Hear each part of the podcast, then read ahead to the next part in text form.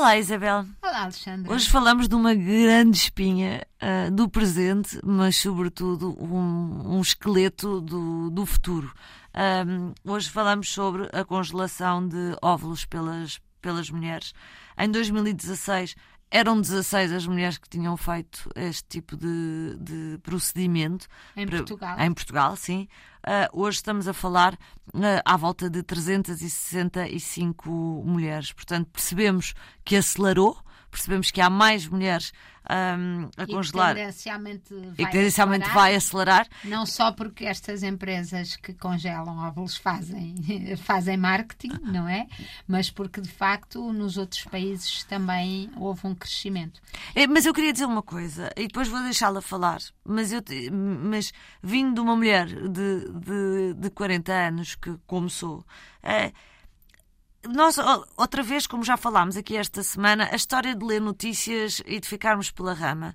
Nós vemos isto como uma grande conquista, o podermos congelar os óvulos para podermos tratar da maternidade mais, mais tarde. Eu acho que temos que, só, só um preâmbulo, temos de dizer duas coisas.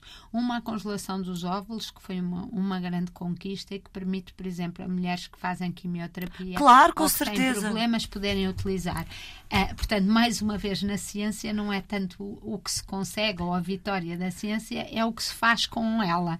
E neste caso, esta segunda coisa, que é congelar os óvulos, porque para adiar uma maternidade para um momento em que se encontre o parceiro certo ou que se encontre ou se já esteja num posto na empresa. Não, é como, é, eu não gostaria, era, acho que era o ponto que eu estava a querer fazer, eu não gostaria de situar esta história do congelar os ovos na discussão que vamos fazer, a ter aqui, num plano dos direitos das mulheres, eh, porque nós tendemos a ler estas notícias e pensar muito bem, as mulheres agora podem, podem tudo, mas neste caso há muitas espinhas. Força, Isabel.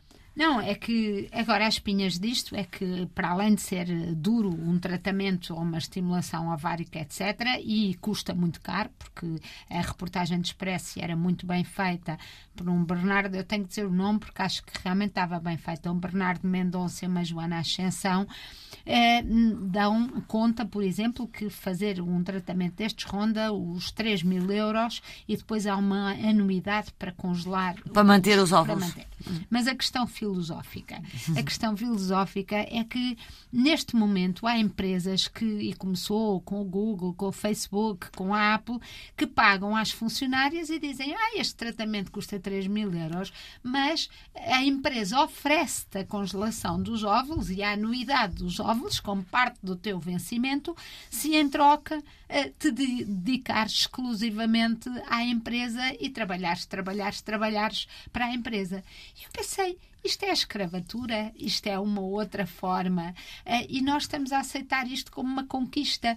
Isto é tirar às mulheres, claro, quem aceita quem quer, é aquela conversa, mas não é verdade, uh, porque a verdade é que as empresas podem pressionar muito as mulheres a fazer uma opção destas. E, e eu, eu, eu, eu tenho, doido, eu, tenho menos, eu tenho menos dificuldade, não gosto da medida, mas tenho menos dificuldade em, em ver as empresas a tentar perceber como é que retêm uh, talento e, enfim, e vão buscar medidas que estão cada vez mais esotéricas. Tenho mais dificuldade, Isabel, quando temos um, um primeiro-ministro e também queremos falar disso, uh, a fazê-lo, porque o Estado tem que se preocupar com a natalidade de um país. É verdade, é, sim, porque eu fiquei muito chocada porque o Ministro da Saúde do Boris Johnson disse que era a favor de mudar a lei, que já existe, para permitir a congelação até aos 70 anos. A lei neste momento permite até aos 50 e porque, disse ele, removeria a pressão dos relógios biológicos.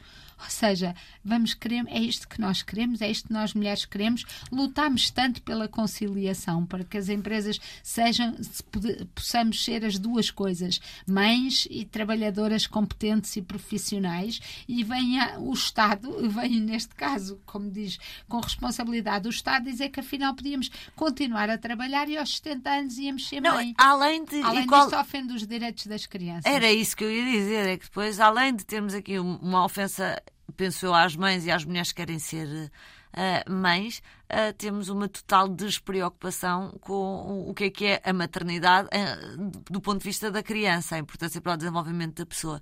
E sim, estes são tempos muito, olha, esotéricos que nós, que nós vivemos. E acho que temos que reagir.